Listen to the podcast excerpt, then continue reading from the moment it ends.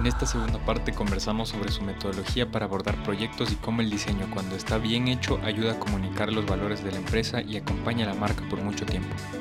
3A se especializa en hacer pérgolas de aluminio maderado y espacios ideales para compartir. Visita su showroom en Tumbaco para diseñar el tuyo. Gracias 3A por patrocinar este episodio. Sí, justo con, con Mateo, nuestro, nuestro nuevo foquista y operador de cámara, porque antes me tocaba a mí mismo estar ahí, pues. sí, eh, revisando que esté enfocado y todo. Eh, le estaba mostrando un poco de tu trabajo y me decía que tienes como una estética muy marcada, que, que parece como todo muy artesanal y, y, le comentaba de que, de que no, yo no creo que tengas un estilo, de que más bien justamente es esto lo que, lo que buscas, ¿no? Me, me comentabas la anterior vez de este ejemplo de las mermeladas, ¿no? Que había esta señora que hacía mermeladas artesanales y que era algo más caro que una mermelada gustadina, ¿no? Correcto. ¿Cómo, cómo le compito a gustadina? Decías. Claro, claro. ¿Cómo le compito a gustadina? Entonces, mi intención es hacer una marca más artesanal para, por la que se pague más, porque obviamente es menos, cuesta más Correcto. Entonces esa es la forma adecuada. Sí, y es que el producto ecuatoriano generalmente siempre va a costar un poco más por la materia prima, que es súper costosa en el Ecuador, y la mano de obra. Sí. Entonces desde ya vas con una desventaja competitiva si es que una mermelada desde Europa viene con un empaque mega hermoso y vale dos dólares, por ejemplo. Sí. Y bueno, entre comillas, natural, con un montón de conservantes y, saborizantes y colorantes. Pero en este caso, la gran mayoría de nuestros clientes... Eh, tienen productos de altísima calidad y que generan cierta innovación, quizá ingredientes ancestrales, por ejemplo, las mermeladas de ellas son de mortiño. Imagínate, cuando una mermelada de mortiño, cuando es estacional, no lo encuentras todos los meses del año, es costosísima, eh, pero ella hacía una mermelada de esto y es increíble, unas mezclas exóticas como maracuyá con banano y papaya. Ya. Riquísimo. Entonces, y evidentemente el costo, imagínate una mermelada de 150 gramos chiquitita, 4 dólares 50 al lado de una gaustadina que te viene creo 500 miligramos, 2 dólares puro azúcar, nada de nutritivo. Y, ahí entra el, bueno, si me quiero parecer a gustadina, obviamente gustadina me va a ganar en precio, entonces ¿cómo me diferencio? Exacto, ahí, ahí Comunicar lo que eres, comunicar lo que es tu marca. Literal, hablábamos de un producto artesanal con cuidado en los detalles, orgánico, porque es agroecológico, incluso el trabajo de, de, la huerta de INA, y, y caro porque llevaba al hecho de que sea costoso, no porque ellos quieran verse lujosos, sino porque el producto tenía ese precio por la calidad. Entonces, literalmente queríamos y trabajamos en los acabados y el diseño, que se va con una mermelada gourmet finísima. Entonces quedó hermoso el empaque, ella sigue, imagínate, ella empezó, en, eh, ella tiene un puesto en el mercado a la floresta, está en Supermax y Megamax, ahí le conocí, justamente en los proyectos que desarrollábamos ahí y ella ya lleva bastante tiempo en, en, en Supermax y Megamaxi. Eh, además, ya sacó nuevas líneas de productos y comenzó a apalancar desde sachets de cardamomo, em, esencias y sigue creciendo, ¿no? Incluso este diseño estuvo expuesto en la Bienal de Madrid. Sí, lo, lo pusieron ahí frente a lo mejor del diseño, creo que fue en el 2016. Eh, esta mermelada. Entonces fue como que, wow, ella súper orgullosa, imagínate. Eso, te debe llenar un montón, ¿no? Más que el premio, más que todo eso, ver cómo la marca crece y cómo fuiste parte del de, crecimiento de, la marca, ¿no? Creo que sobre todo es cómo el diseño puede mover más allá del lado económico, que siempre genera mayor rentabilidad tener un buen diseño por la eficiencia. Eh, es de esa motivación que cambia en el empresario y en el emprendedor. Es literal, se ve reflejado en el producto porque ya lo siente como tan suyo que siento que batalla mejor sus ventas, es decir, literal se mueve, está orgulloso, los presenta, eh, trata de buscar contactos, es decir, se mueve mucho más porque ya se siente como, literal es como orgulloso, creo que la palabra es orgulloso de lo que está haciendo y de su producto. Entonces eso es un intangible que el diseño logra, es increíble. Y, y que son otros problemas que soluciona y no son solo estéticos. Exacto. Ni de réditos económicos. Exacto. son otros problemas que soluciona. Justo quería hablar de eso. Me, me contabas del mercado San Francisco, ¿no? Claro. Que, ahí había una problemática que no era solamente de eh, posicionar la marca de marketing, sino había un problema de identidad. Problema interno.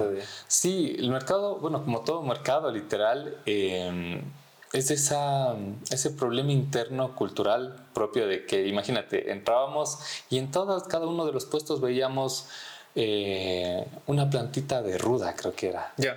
Literal, para que la de al lado, las malas energías no, les, no se le peguen, ¿no? Entonces, literal era así. Es decir, esta, si está muriéndose la ruda es porque esta de acá al lado me está ojeando, me está haciendo.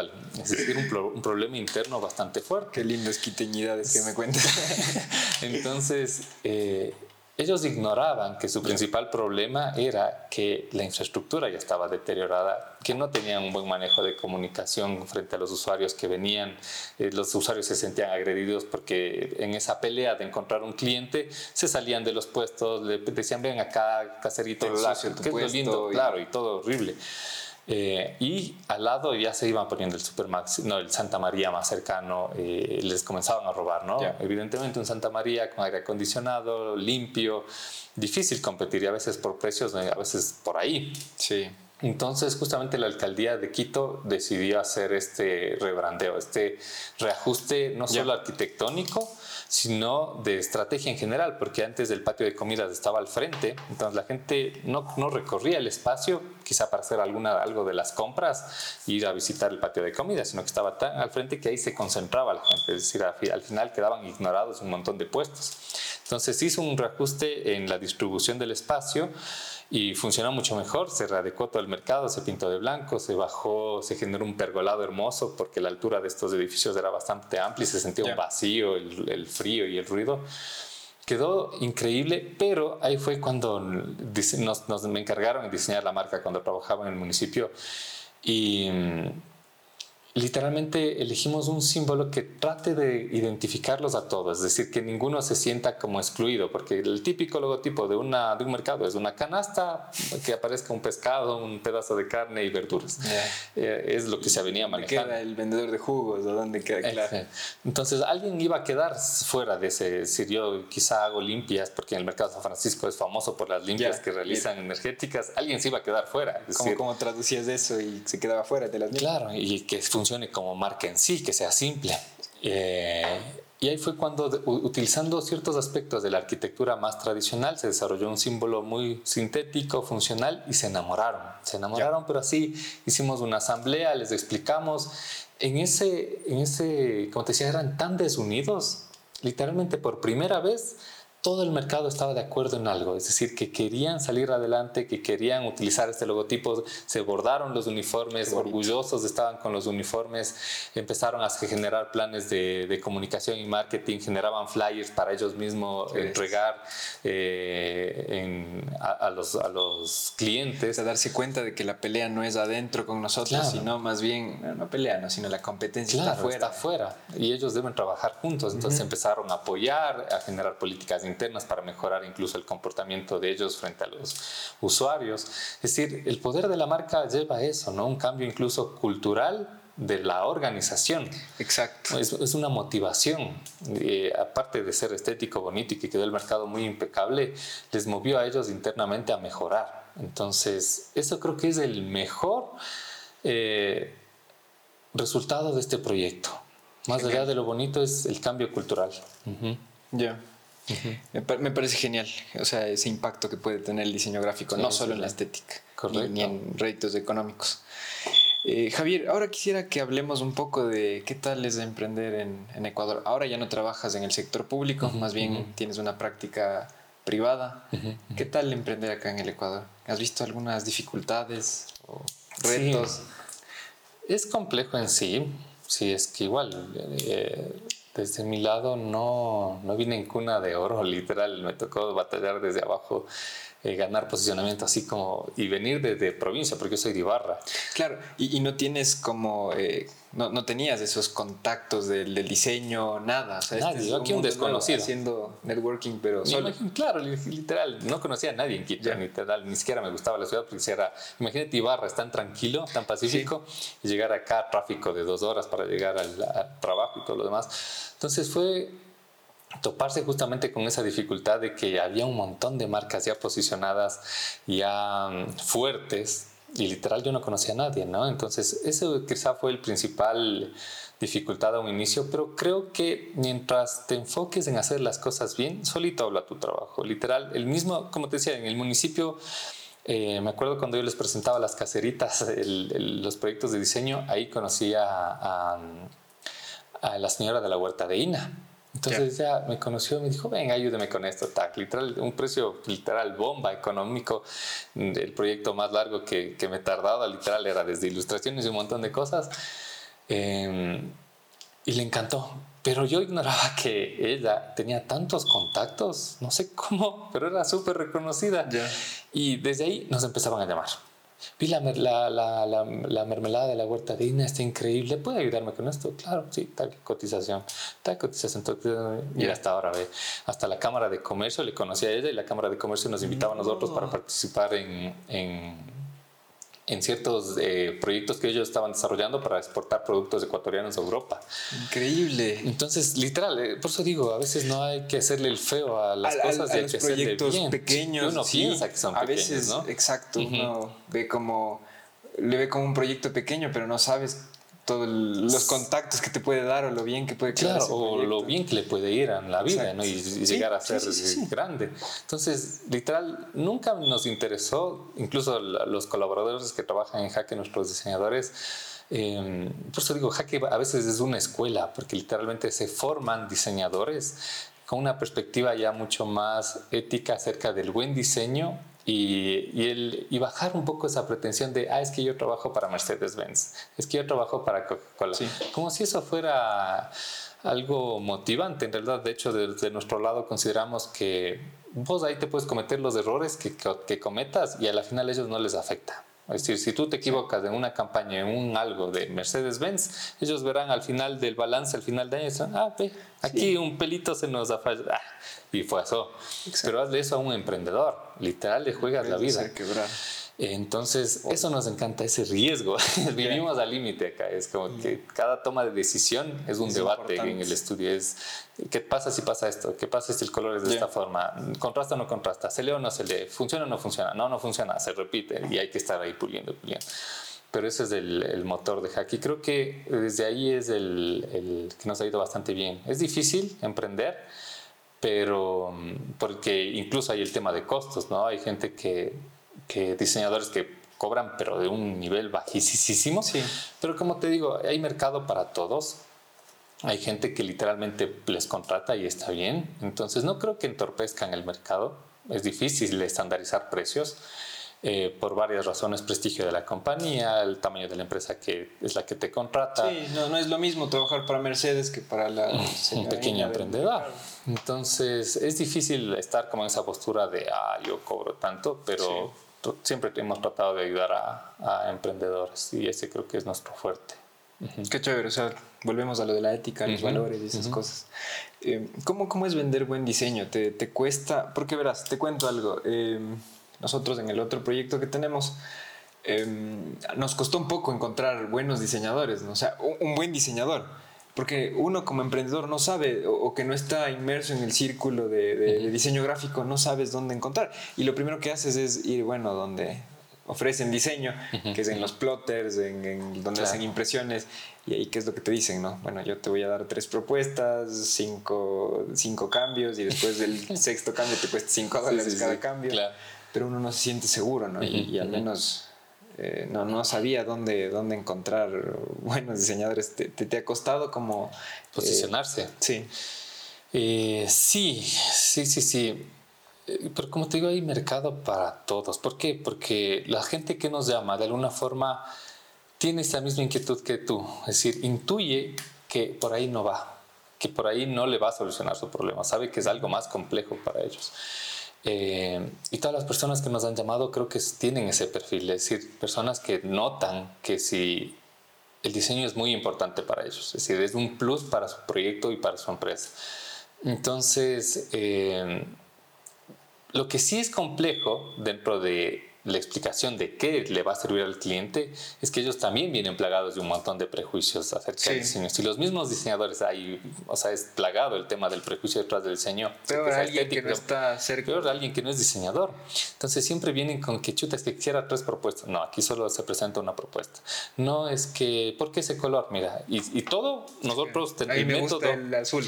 el método de trabajo que nosotros desarrollamos, desde un inicio se le va desarmando al cliente. Es decir, todo prejuicio, todo juicio que, o criterio em, literal subjetivo que él tenía. Desde un inicio se le da como una especie de capacitación. Hay que educarle al cliente entonces. Llega, literal, se le ya tiene como listo. En una hora ya sabe todo de un ciclo de diseño.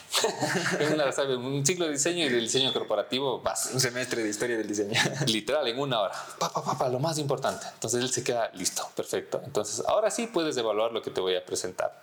¿Qué es esto? Entiendo. Y ahí recién entiende y dice, listo, sí, entonces nosotros no tenemos que tres propuestas ni, ni, cosas por el estilo, salvo casos o proyectos que sean necesarios, donde sí el camino pueden ser tres. Y necesitamos que él mismo se identifique por cuál, pero hay casos en los que literalmente no, entonces el estandarizar los métodos no es adecuado, porque si estandarizas mm, cada proyecto es distinto. Chévere, entonces el, consejo también es como ir educando un poquito al cliente, ¿no? Claro, no, claro no asumir que él sabe todo lo que tú sabes de, diseño y, que debería saber, porque mucha gente está fuera de estos círculos, ¿no? Correcto.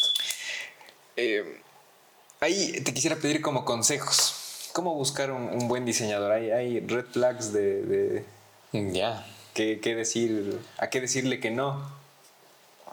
¿Cómo buscar un buen diseñador? Wow, vaya pregunta. ¿O a qué deberíamos como que temerle que me ofrezca un, diseñador? Ya. Quizá primero la buena pregunta es cómo elegir un buen diseñador. ¿Cómo elegir no deslumbrarse por este tema de los premios y bla, bla, bla, la chachara detrás, porque hay muchos... que, tienes algunos también, ¿no? Sí, pero eso te digo, literal, los, que a nosotros personalmente nos gusta quizás son los más académicos y no el boom o el show que, que genera cualquier agencia. Eh, una por eso, es decir, literal, uno ir con la cabeza muy bien centrada, que los premios que haya ganado la, agencia o lo cool que se vea al Instagram no es una garantía de buen diseño, porque hay muchas formas en las que literal los proyectos pueden ser bonitos en la presentación, pero ya en la realidad es otra cosa el rendimiento, es complejo el rendimiento en el mercado, que no se abarca en un lindo uh, selección de buenas fotografías. Eso por un lado, es decir, no deslumbrarse, ir con esa incertidumbre y más bien escuchar cómo es el proceso. Yo creo que el proceso es muy importante, muy, muy importante y el resultado, porque hay buenos diseñadores que literalmente a veces ni siquiera hacen una buena investigación, pero tienen una sensibilidad para hacerlo bien y está bien. Es decir, no casi no investigan, pero saben cómo debería abordar, cómo lo resuelven. Sí, sí, sí, Perfecto, que les vaya. Yo quisiera ser como tú. en el otro caso, habemos los que literal necesitamos investigar súper bien, cerciorarnos y tener la certeza para hacerlo y resolverlo bien. Pero también hay otros que en cambio te venden el chuta, hacemos una mega investigación, pero hacemos esto, este otro, este otro.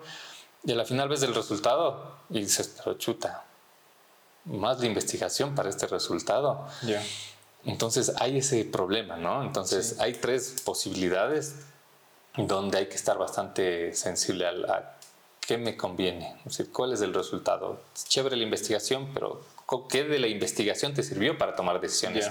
Porque mucho a veces se investiga, claro. Pero no conectas. Cuando uno lo tiene claro, puedes leerte libros y al final quedarte así como vacío y se te chuta. Pero al final no, conectas la investigación con las soluciones. Exactamente una investigación por nada. Ajá. O no corresponde los criterios a, los, a, las decisiones de diseño que tomaste en base a la investigación. Y tienen que ser súper claras y específicas. El color, la tipografía, la forma, el estilo, por tales razones. No hay a dónde perderse. Pero a veces tratan el, como en las, las, las, universidades, ¿no? que hoy todo es un máster, todo es esto, todo es este otro, es el boom de la educación.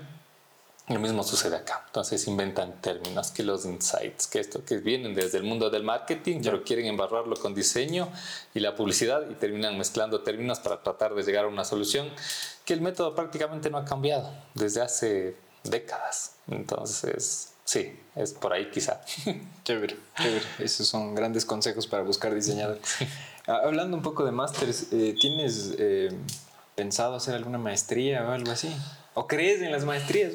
a veces no tanto. Yo no digo... creo en las maestrías. Si quisiera quizá, claro, dedicarme a algo en el que me aporte, literal, ponte, yo era profesor Amo ah, ser profesor. Estabas en la academia. Cuatro años de clases en la Universidad Católica. Amo la docencia, me encanta las charlas, dar eh, clases. Eh, pero ya me empezaba a exigir una maestría.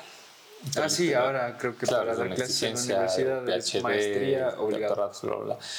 Pero no me sentía cómodo porque literal, es decir, mucho de lo que me van a dar ahí se puede adquirir fácilmente en, libros y en el oficio, ¿no? Y, es algo que critico de, la academia, el hecho de que sea tan lento el, proceso, de que muchas veces es como que se demora mucho en implementar algo que como que ya se puede ver o, ya se está investigando ahorita. Normalmente los procesos para aprobar una malla curricular me parece que son de cuatro o cinco años. Mientras tanto, o sea, tal vez ya se, se, invalidó esa teoría académica que querías implementar o se validó o hay otras. Entonces es muy lento, creo que sí, el proceso.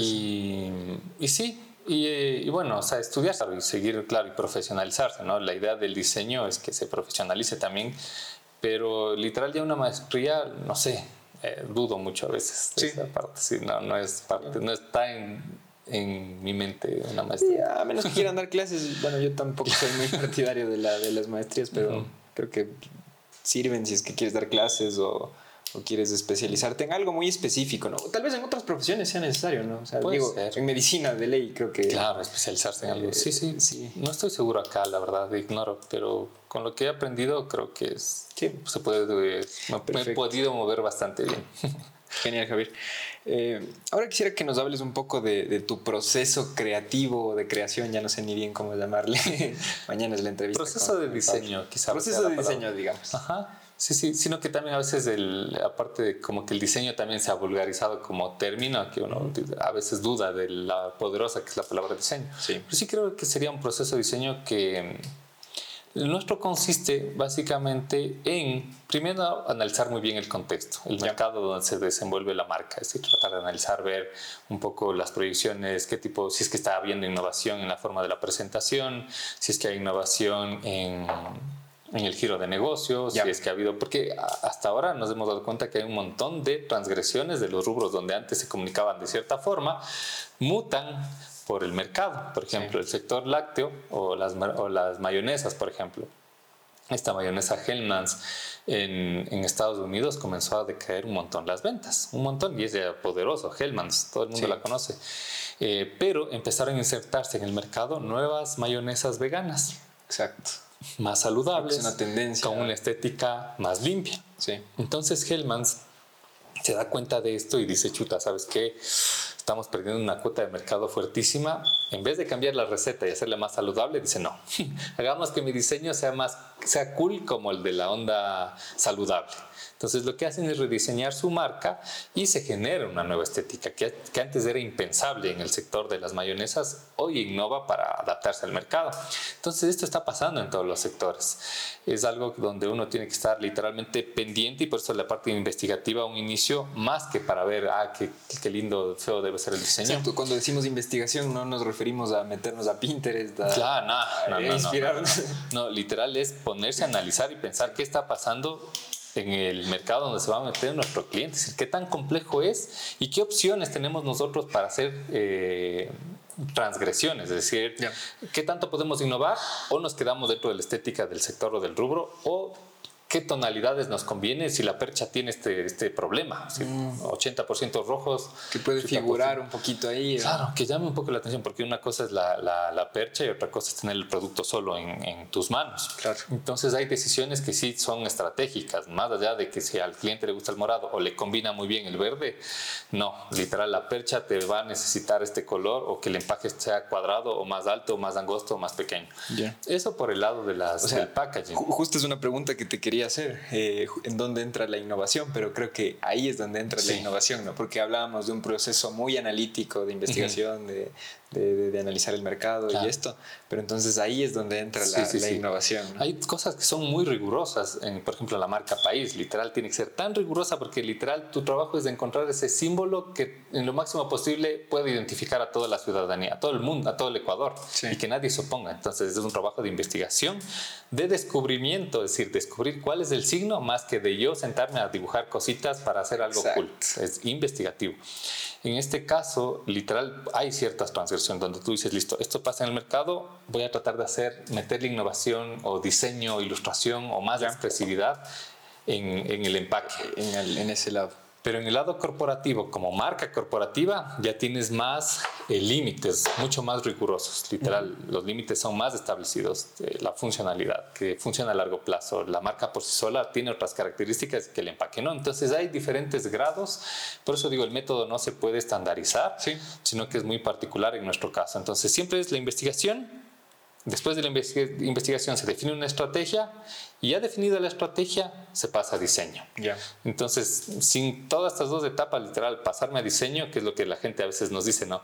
Pero eh, ¿Podemos saltar el presupuesto de auditoría de marca? No. Imposible. De hecho, es un solo presupuesto, tiene estos ítems, pero esto no me puedo pasar. Es como, imagínate, no sé, en la arquitectura, sin ver el, el, suelo, sin analizar el. Sí, o, sin ver para quién diseños, familia de cuántos es. Eh, exacto, o sea, solamente pasar, bueno, esto, ya, Exacto. quiero hacerles este Entonces, pero sí, nuestros clientes entienden bastante bien el proceso porque es muy riguroso, es esto, esto, esto, y es claro, es y objetivo y lógico. Entonces dicen, Mm, entonces no se puede Exacto. No hay a dónde.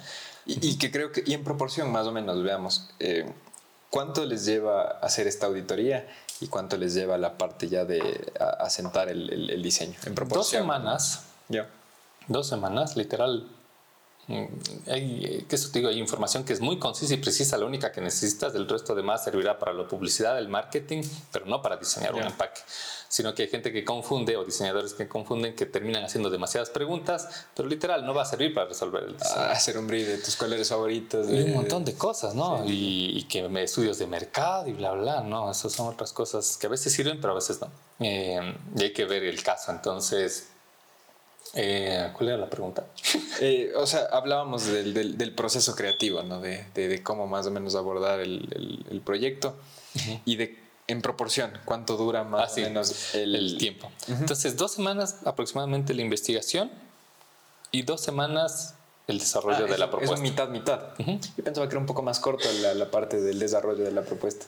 Entonces es un mitad, mitad. De hecho, la parte de la propuesta sí nos toma a veces hasta un poquito más de tiempo. Hemos tratado de estandarizar el proceso, pero sí está dentro de las dos semanas, así donde se hacen pruebas, un montón de pruebas, pruebas, pruebas. Ah, esa es un mitad, mitad. Eso me parece genial. Que, que, no se le dé más importancia como que solamente a la parte de dibujo, a la parte de eso, ni, ni al otro, ni a la No, no, no. Sí, eh, toma su tiempo y mientras estamos en el proceso de diseño, otra vez hay que volver a la auditoría, revisar qué pasó. Perfecto. Y bueno, ya hablábamos de presentar una propuesta. Eh, ya para entrar como al bloque final, quería hablar un poco de algún aprendizaje, algo que le quisieras decir o, que te dirías tú mismo de hace 10 años, de hace 12 años o, al, tú de la universidad. ¿Ya? ¿Qué, te hubiese gustado saber? Que... Mm. A ver. Un montón de cosas. claro. Qué compleja la pregunta. A ver, ¿qué me gustaría? ¿Qué te hubiera gustado saber?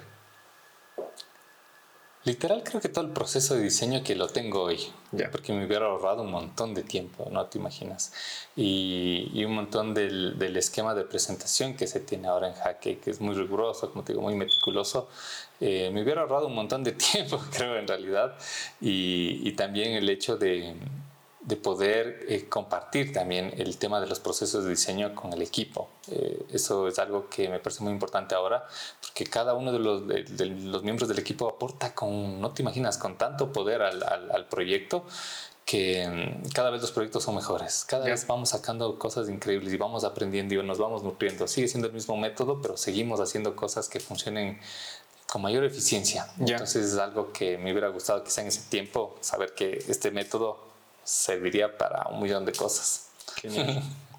¿Sueños? ¿Qué, ¿Qué, se viene para ti a futuro? ¿Qué, qué quisieras? Eh, la idea de, es que Jaque se consolide. Ya, estamos dando saltos bastante grandes. De hecho, vi que en Instagram, no, no le pongo como una medida definitiva, ¿no? pero vi que en Instagram tienes 10.000 seguidores. Sí, sí, sí. Un buen hay un buen movimiento. Sí. Pero lo que más nos gusta es que, por ejemplo, marcas internacionales, imagínate, 100% de Holanda o Alemania eh, imagínate teniendo buenos diseñadores allá, obviamente tema presupuestos y bla, bla, bla, ven al diseño ecuatoriano, nos ven a nosotros y nos contratan, siendo 100% extranjeros. Es decir, no es que haya, no, sea, no es un ecuatoriano que fue allá y contrató un ecuatoriano para contratar, no, sino literal. no eres la mano de obra, sino más bien eres el de la idea. Y, exacto, y, y, que comiencen a ver el diseño ecuatoriano para proyectos internacionales es algo que nos llena de mucho orgullo. ¿Qué es la meta literal? Hacer que el buen diseño y que el diseño ecuatoriano literal brille. Eso es lo que quisiéramos, ¿no? que el diseño del Ecuador se vaya consolidando una, si es posible, quizá con, empatar con las ideas de Pablo, como en aquellos proyectos donde podemos cuidar la gráfica ecuatoriana, literal hacer que se cuide y se conserven esos valores propios identitarios y generar innovación en otros pero esa es la idea, es decir, que Jaque siga creciendo, quizás se convierta en un estudio internacional, más internacional, que sigan llamando proyectos desde afuera, seguir colaborando a marcas ecuatorianas, que eso es nuestra base, nuestro corazón prácticamente, seguir democratizando y también eh, trabajamos mucho, bueno, generalmente no lo hemos contado, pero incluso hacemos obra a veces social. Eh, sí destinamos, por ejemplo, cierto porcentaje del año y colaboramos recién en, el paro, ¿no? Que viva el paro. Entonces, eh, también eh, de alguna forma buscamos formas de, apoyar, de, retribuir, retribuir al, al, a lo social que creo que es la base de todo proyecto. Y Debería ser la base de todo proyecto. De tu ética y de democratizar el diseño de esas ideas que tenías. Chévere, Javier. Eh, para terminar, me gustaría hacerte un cuestionario. Mate, préstame un ratito mi, mi teléfono. Permíteme, me gustaría hacerte un, un cuestionario. Esto es más para saber tus, tus gustos, es más como, digamos, el, el chismecito. Dale, chisme, chisme. Lo que nos gusta a todos. Sí, o sea, más bien que escuchas. Y, te cuento cómo, cómo me gustaría que funcione esto. No he logrado todavía que funcione así, pero quisiera que sea como un cuestionario rápido, que no nos trates como que de justificar, eh, sí, escucho de todo, pero, me gusta más de esto, esto, sino más bien, ¿qué escuchas ahí? ¿O qué, es, complejo? sí, es, es complejo. yo sé que es complejo, pero Sí quiero tratar de moverle. Ahora sí. ¿Un diseñador favorito? Oetel Archer, pero no es diseñador el que te voy a decir, él es diseñador, pero el otro es Norberto Chávez. Norberto Chávez de la Argentina. Que sabe un montón de procesos de diseño, no es diseñador, pero creo que... Es arquitecto. Es difícil. De, los Foro Pero diseña, Norberto Chávez. Sí, sí, genial. Eh, ¿Un pintor favorito? Pintor favorito. La verdad crecí en Ibarra mucho viendo Olmedo Moncayo, que es un artista embabureño y me gusta mucho su arte. Más abajo tengo dos cuadros, es uno de mis favoritos. Genial. Eh, Tal vez tienes un objeto favorito. Objeto favorito. Creo que no. No. Saltémonos de ese entonces. ¿Qué música escuchas? Esa es la parte difícil. es que literal, literal he aprendido a escuchar todos los géneros, porque literal hay que ser flexible. Pero si podría elegir una banda favorita, es Cuarteto de Nos. El Cuarteto, qué buena banda. Esa es mi banda favorita. el Cuarteto. Es mi banda favorita, la verdad. Me encanta pues estar dale y dale y dale y en el concierto quieres otra y otra y Fuiste al, eh, claro, claro. ¿Fuiste? Sí, sí, sí, Nosotros fuimos hace, ¿cuánto? Unos cinco años eh, que fueron ahí en, la, en el teleférico. Claro, claro.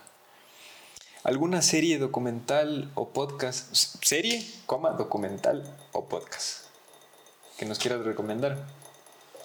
Algo que hayas visto últimamente. No veo muchas series, pero...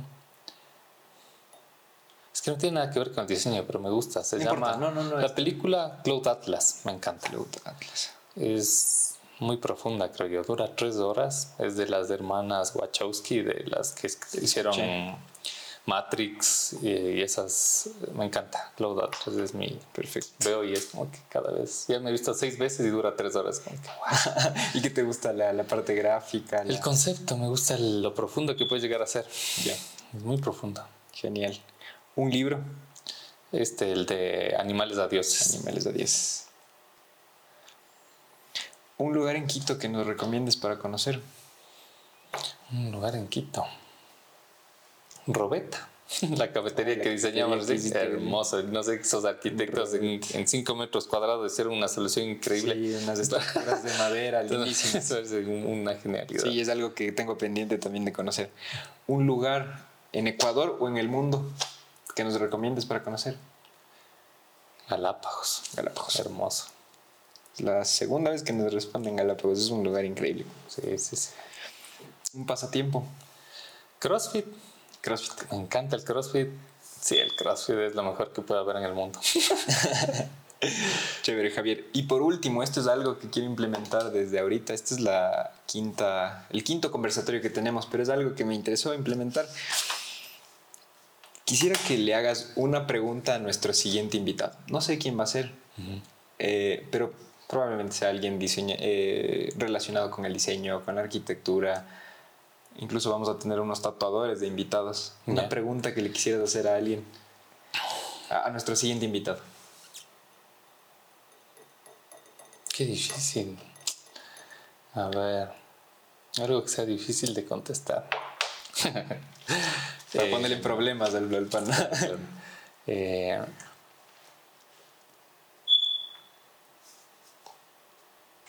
no, no, es que es muy, muy personal. ¿Qué, hacer, no? ¿Qué podría ser? Mm.